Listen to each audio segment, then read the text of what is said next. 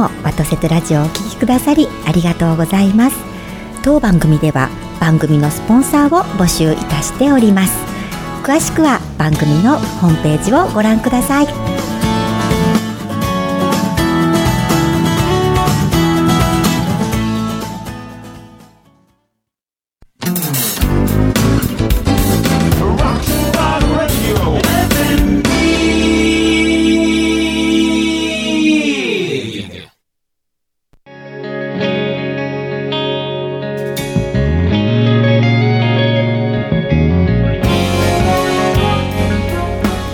日和のワトセトラジオ。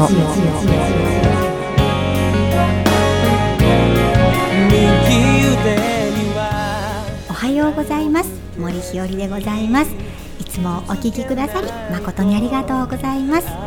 ビリーさん、バンさん、はい、おはようございます。おはようございますかりついてしまいました。はい、はい、そうですね。三人 月間。いいですね、いいですね。はい、第四週目でございますけど。えー、いや、ありがたいことです。三、人でお話できるなん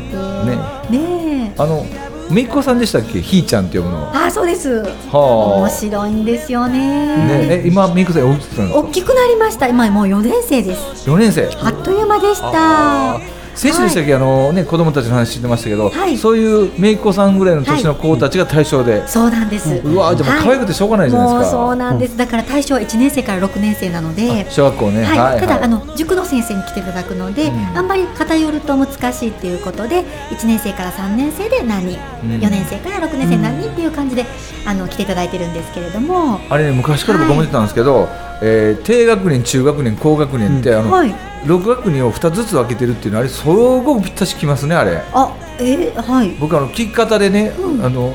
去年も今年もまだえ今年1、2、7校かな、はい、小学校回らせてもらったんですけど、はい、学校によっては2回に分けてやってくれっていうところなんですよ、はいはいはい、3年生までだと4、5、6生と、はい、で今言ったように1、2年生、3、4年生、5、6年生っていう3つに分けてやるんやけど、うん、一番はまるんは3つに分けてやるときやね。あそうですか。やっぱり世代が似てるんでしょう、ね、そういうことですね。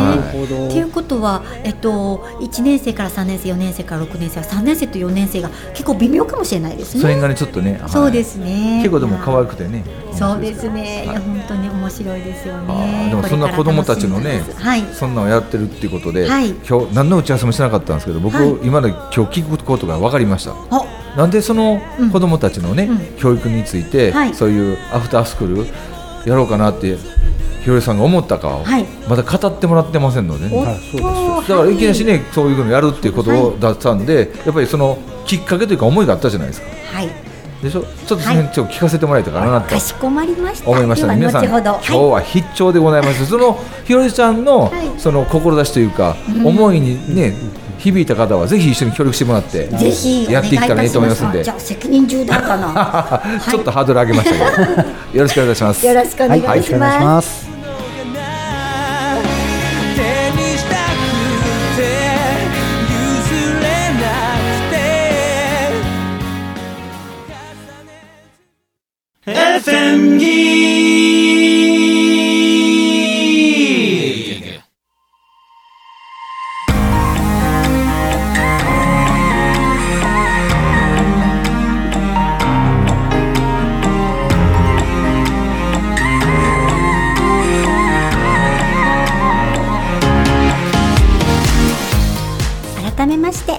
うございます。おはようございます。はい、おはようございます。おはようございます。はい、あ何かありましたか？ちょっとはいはいはい。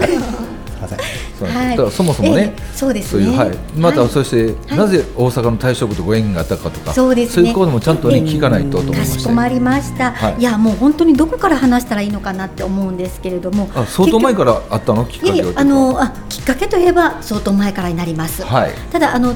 最終的にこの対象区とのご縁とか、もしくはその、えーと、今幼稚園とか保育所とか回らせていただいてますけれども、はい、そういうことができるようなきっか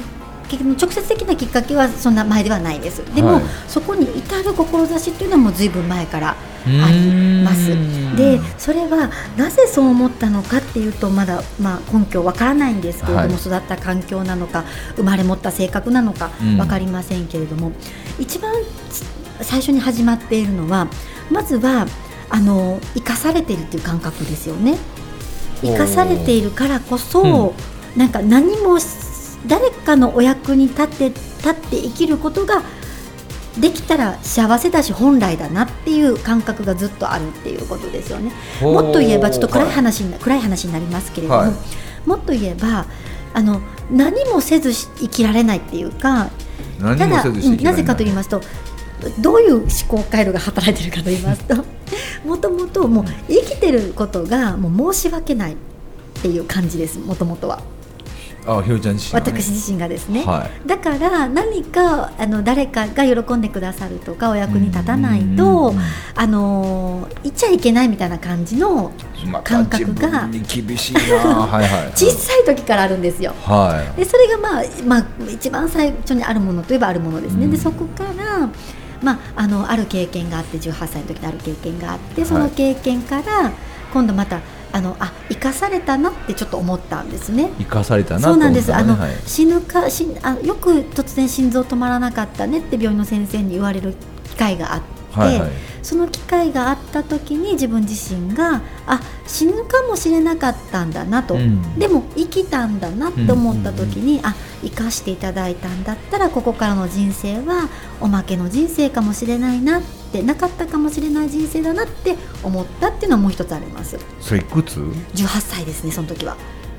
ちょっとだけ2分だけ油断になっていい、はい、僕48歳の時に1回死んでるんやで、えーね、18歳でそんな感じたんやろ？いやなんかすげえよな思って。すごくはないんですけど、はい、いや本当に当たり前のことだと思うんですけど、うん、ただそういうことを思わせていただける機会に出会えたなっていうところはその若さでね、僕48ですもん、はい、いやいやそんないや私もなそんな最初ことでもふと思ったっていうかね、はいはい、そういう機会があった。でも分かります。あの、はいこのままだったら死んでたんだなって、うん、特に感じたらすっきり生かされてる感って分かりますよね、はい、それがやっぱりそういう機会をいただけたっていうことがあったということで。でもそれからやっぱり本当に自分の無能さ無力さに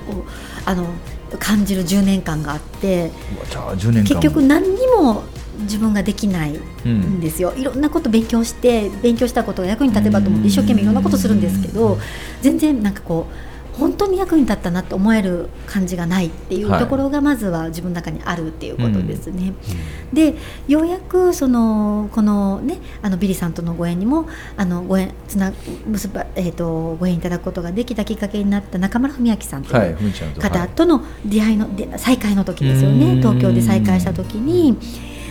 中村文明さんがおっしゃってくださった言葉にある意味救られ救われたのは、はい、その時あのぜひこの私が今まで勉強したことを今日本において大事なことだからぜひ伝えてほしいって言ってくださった時に、うん、あようやく何か役に立てることがあるかもしれないと思った一瞬はあったです、はい、でもそれからもそんなにあの頑張るし皆さん喜んでくださる方もいらっ、うん、いてくださって役に立ててるのかなと思う時もあるんですけれども、うん。そこまで自分自身が納得した役に立ち方はないです今のところですね。でもその中で、あのだから結局はエゴといえばエゴだと思うんです。そんな何か人のお役に立ちたいというのは自分自身がね、あの生きてて申し訳ないなんて思う気持ちから来てるのかなと思うのでそんなに高尚なものではないです。でもやっぱりいろいろ思うんです。あの一番思うのはやっぱりご先祖様たちのことですよね、はい、ご先祖様たちがそれこそ、ね、あの桜祭りも行かれたっていうことですけれども、は。い、あのやはり命がけで守ってくださったこの国に対して、うん、あの命がけでその命を落としてまでも守ってくださろうとしたこの守ってくださってこの国をですねどういう思いであの亡くなっていかれたのかなっていうことを思うと、うん、あのおそらく自分の命をまああのお出ししてすることによってきっとこの日本は守られ、うん、あの子どもたちにこの日本を残すことができると思って自分の命を差し出されてるから決して洗脳とか何か狂信的なものではないはずなんです、うん、死ぬことは怖かったはずなんです、うん、それでもやらなきゃいけないって守らなきゃいけないと思って命を落とされてた方々が、今の日本を見てどう思われるかなって思うんです。はい。それがまずあるのでとにかくご先祖様たちがにがどういう国にしたかったかなっていうことが思うそれがまず思うところではありますよね。でその中で豊かなはずな日本において、まあ、あのいろんな問題がある。それはよくよく考えたらもしかしたら極端な話かもしれない。もしかしたら原因は子供さんにはない。うん、子供全部大人の加減、うん、と思うと大人が何とかしなきゃいけないという責任もある。なので何ができるかなっていうのはずっとあったんです。でそういう中でフィールドをいただいたっていうこともあって一つは何週間か前に、うん、あのおじいちゃん先生の話しましたね。ちょっと出てましたね。はい。はいそのおじいちゃん先生がまたですね、うん、その時もあのひろりさんこの会場に来なさいって言ってくださったんです。はい、でおじちゃん先生はですねあの携帯を基本持ってらっしゃらないので、うんうん、呼んでくださっても会えるかどうかわからないっていうことがあるんですであのあの、まあ、あのお名前言うとですねお世話になってるぜひあのごあのご存知の方も多いと思うんですけど行徳先生。行徳先生なん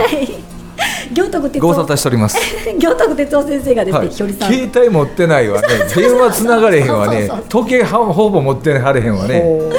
ね、もう本当ね 本当にお世話になってるんです。ものすごい魅力的な先生そうなんですよ。で行徳先生がですね、ひよりさんここでこういう会があるから来なさいって言ってくださって、その日も行ったんです。でもなかなか会えなくって、先生はやっぱりまあメインゲストのような方ですので、やっぱりそういう特別な部屋とか席にいらっしゃるのであの艶のある声で言われたわけやね。そうなんです。あなたはここに来なさいって言われたよね。あのもうほぼ待ちぼうけのような時間がですね何時間もあってですね、ようやくお会いできたのが、その会の懇親会の時だったんです懇親会まで来られなかったわけですそうずっとお会いできなくて、ずっと待ってたんですね、でもそれにもやっぱり意味があって、待ってたからこそですね、おであのお出会いすることができたのがその懇親会に行った時にいろんな方をご紹介くださって、はい、その中の一人にですねあの大阪府の岸和田市にある富士住宅株式会社様というところはい。はい。はい。はい、ご存知ですか、はい。はい。はい、あのその会長様今井会長様という方がいらっしゃいましてその方本当に素晴らしい方でいつも本当にご自身に欲がないんですよね憂えてることはいつも子どもたちの未来と日本の未来をお考えくださっていて例えば今のままの教育じゃだめだとかいろいろ活動してくださっていてご自身の資材をですねいつも子どもたちのために投じてくださる方なんですね。でその方と出会いさせていただいてそしてあのしばらく経った時ですね。もうお出会いさせていただいてからは多分1年2年経ってたと思うんですけれども、うん、ある時ある会でそのあの今からちょっとお話しさせていただいた時に私の活動自体はあの特にあの東北の震災以降はですね一応仕事としてやってるんですがあんまりその仕事感覚という感覚では私はなくてですね、はい、あのある意味あの自分自身が日本とか、まあ、世界に対する憂いからこの活動をしているので結構ボランティア活動みたいなところが多くてですね。でそのことをあの今井会長あの知ってくださっていたのでひょりさんの活動をねあの自分はこういう女性制度を作ってるから申請したらどうだって一言おっしゃってくださったんです。でその時に私はあまりあのそういった女性制度に申請するですとかあまりその計画とかよく分からなかったからその時あのつぼみ作プロジェクトの活動がちょうど始まってましたし私関わらせていただいていたのでそのあのプロデューサーですとか仲間にですね相談しましたところ、うんうん、だったらつぼみ作プロジェクトで申請すれば、うん、周りの方々もいろいろとサポートしてくださいますしということで私たちのそのつぼみ作プロジェクトでの活動をですね、うん、今井会長の女性制度に申請させていただいたんです。で今井会長はですねご自身のあの、まあ、資材をですね2つの一般社団法人を作って、うん、1つは幼児教育会とおっしゃってあの、えー熱心に、まあ、全ての幼稚園様とか、ね、保育園様熱心に教育されていらっしゃるんですがぜひサポートできたらということで、うん、幼稚園ですとか保育所の皆様が教育上困っていらっしゃることに支援するという一般社団法人、うん、でもう一つは私たちのよう私たちのようなあの文化とか教育を通して子どもさんたちの道徳心ですとかあの健全なあのあの育成に一生懸命活動している人たちを支援するということでですね、はい、例えば今私が活動に使わせていただいている「あの古事記」の紙芝居があるんですけれども「古事記」の紙芝居の多分第2弾の方だったと思うんですけれども「古事記」の紙芝居に対しても今井会長がご支援くださって紙芝居を完成しているそうなんですね。そういった活動にご支援くださるあの方がいらっしゃって。でその方の、えー、活動ご支援いただいて今幼稚園ですとか保育所ですとかを回らせていただいて。で日本の心教育プログラムということで書道教室をさせていただいたり礼儀作法教室をさせていただいたりそして日本のしきたりの絵本を読ませていただくことによって日本のしきたりを勉強していただいたり日本の精神文化を勉強していただいたりということを子どもさんたちにさせていただいているんです。で常々私たちは思いますのはあの子どもさんたち本当に小さい頃の経験とか感受性とかそういったものによって一生が左右される中で、はい、あの企業の皆様にお伝えしたいと思っていることは、うん、もちろん企業の皆様は、えー優秀な人材が欲しいというか、うん、いい人材が欲しいと思っていらっしゃると思うんですね。なのであの面社入社面接とかされる入社試験されるんですけれども本当にいい人材が欲しいと思うならばならばやはり、うん、あのー小さい時から人材育成は始まってるんだっていう感覚でですね、はいうん、ぜひその子どもさんたちの教育にですね皆様にあの企業の皆様にもぜひ支援いただきたいなっていうふうに思ってそういう活動をさせていただいているということが一つあるということなん。です。でそういう活動をしている中で今度あのその対象区の方からですね、うん、あのある方を通してですねぜひあの町づくりにお力添えいただきたいということを、うん、私たちは全然まだまだですねあの経験不足でですね、うん、ただ私たちの活動を支援してくれているあのプロデューサーがおりまして、はい、そのプロデューサーの方に大正区のまちづくりに力お力添えいただきたいという話があって、うん、でその時大正区はですねあの人口の流出がちょっと多かったんです、はいはい、あの大阪府というのは都会だし大阪市も都会なんだけれどもその中でも人気のあるなしがあって、はい、はい、行けば素晴らしい街なんですけれども、でもやっぱりなぜかあの不便だと思われていたりですとか、ね、はい、はい、はい、なのであのバスを使えばとても便利な街なんですけれども、駅が1つしかないことからですね、はい、一番北側に1つしかないことから不便だと思われているのか人口が減っていると、で空き家の問題もあると。ということもあってなんとかならないかなっていうことで私たち歩き回ってですね、うん、あのまあ、市場調査じゃないですけれどもあの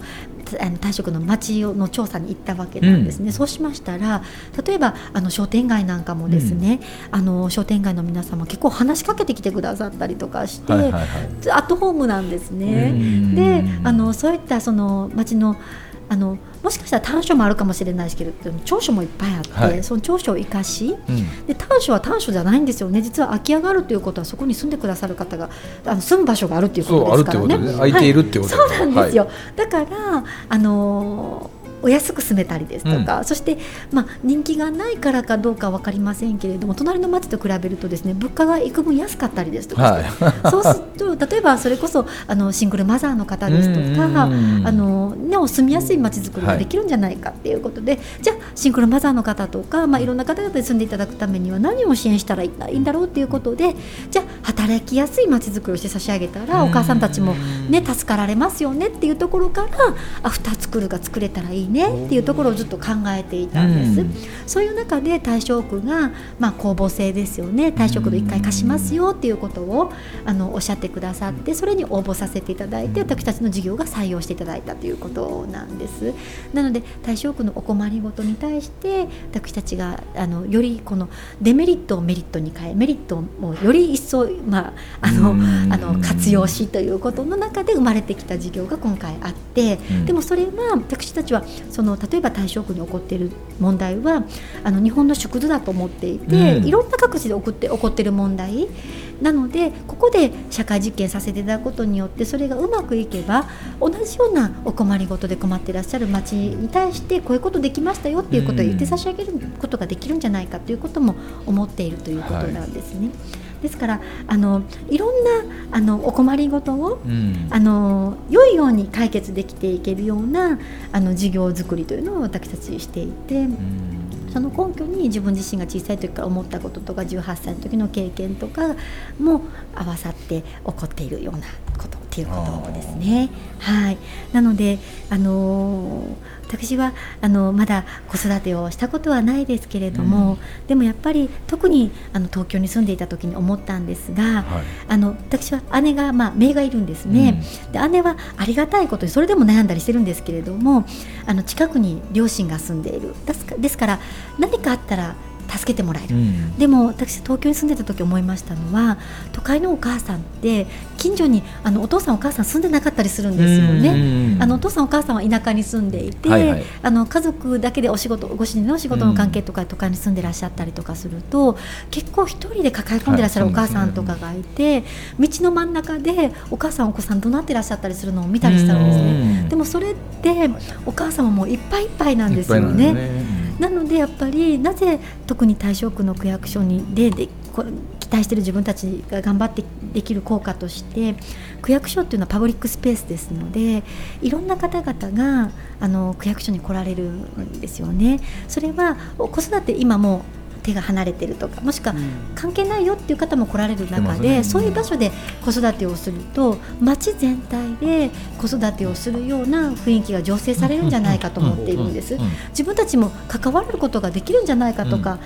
例えばあの子育てされた経験があられるお母さんだったら私たち経験してるから何かアドバイスできるかもしれないよなんて言って手伝ってくださる方がいらっしゃったりとかすると今隣のに誰が住んでるかわからないというような不安な毎日よりも話し合ったりとか声かけ合ったりすることができるような街づくりができるんじゃないかっていうことも思っていたりとかして、はい、だから自分が子育てできしてないから経験してないから何もできないじゃなくって、はい、それでもできることがある。私どもがそのつばみプロジェクトの活動を始めた頃にお母様方のメンバーもいて、うん、そして独身の私たちもいてっていう中でやっぱりお母さんたちって子どもさんが中心ですから、うん、夜は動けないんですよね。はいはいはい、ってなると動ける夜動ける私たちが何かできることもあったりこのサポートし合うことお母さんたちの気持ちは分かってあげることはもしかしたらできないかもしれないけど、うん、でも何か助け合うことはできるかもしれないっていうそういうことも思っ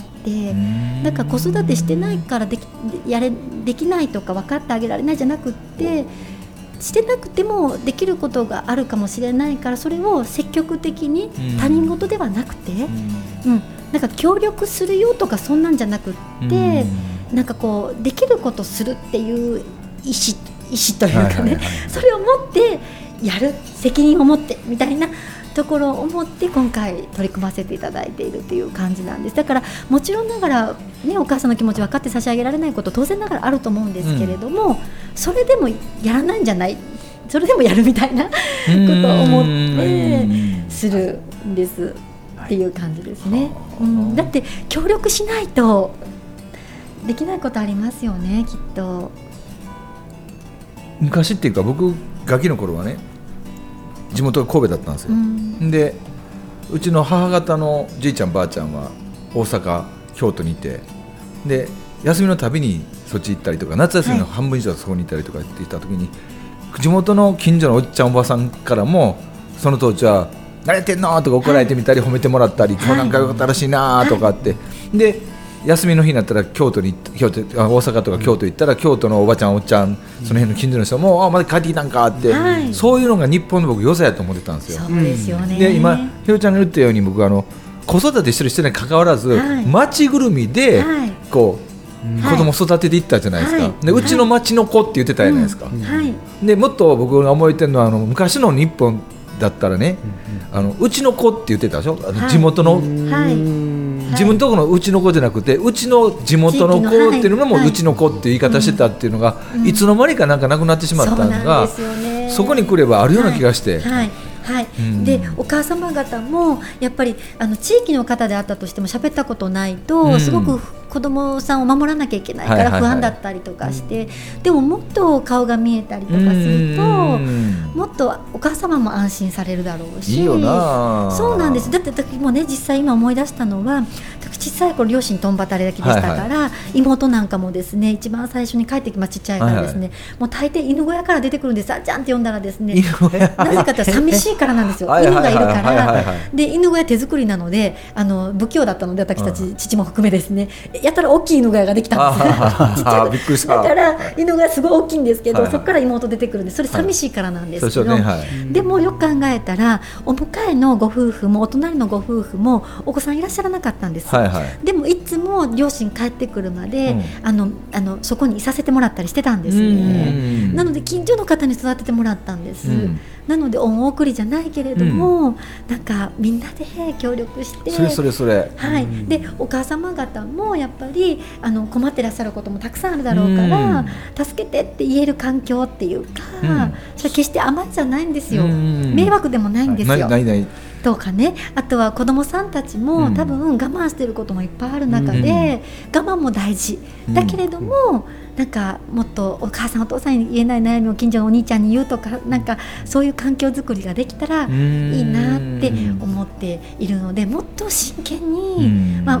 皆さん真剣に生きてますけどでも真剣に子どもさんと向き合えたらいいなと思って私今まで歴史作法の講師させていただいてますけれどもでももっと現場でできることがあると思っていてそれが今回させていただけるっていうことが本当に幸せだだから本当に皆さんにこう関わっていただけたらいいなって思ってるんです。うん、どんな形でも関わると思うね。はい、はい、皆様が持ってるものを持ち寄って、はい、なんかよりなんか、ね、団結して。だってあの意味大正区っていうところで今させていただくんやったら、はい、大正区っていう、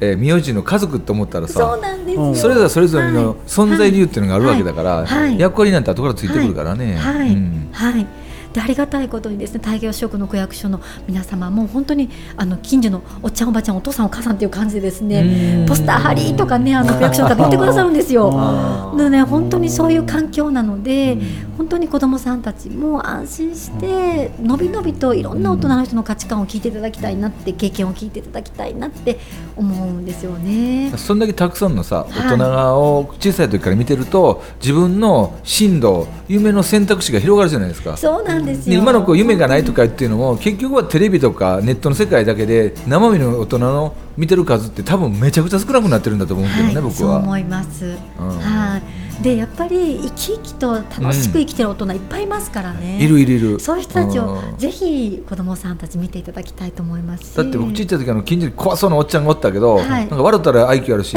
何やってるんやろと思ったら実はあの絵描きのおっちゃんやったりね。だからそれからみんな、はい、あの絵描きのおっちゃん絵描きのおっちゃんって言ってみたり、はい、で例えばバンとかあのバンちゃんとこのおっちゃんとか、はい、もう近所がこうね、はい全部分かってるっていう、い。いですよね、うん、そうやからこそ今変な変な事件起こってるじゃないですか、はい、でも、ま、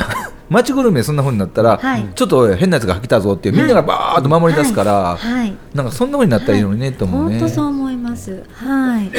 本当にそう思いますねなのでそういったことをね目指して、うん。うん、本当にあのはあのこここでやってるよって旗あげるだけなんですけども旗だけあげてもらったらいいと思いますよ、はい、でも本当に皆様のお力が素晴らしいので、うん、ぜひあの持ち出していただいてですね子どもたちに、ね、はい、で特にさ僕もっと思うけど僕もそう。でバンもそう、でひろちゃんもそうやけど人に何か教えたり、伝えたりするっていうのを仕事にしてたらねそこのアフタースクールだけは仕事にせんとさそれを伝えるっていう役割しといたらいいじゃないですか。はい。はい。うん、そうすることによってだって僕ずっと思ってたんけど結局僕たあのさっきチラの話ちょっと言ったけど、はい、あのあの僕たちの戦時の人たちって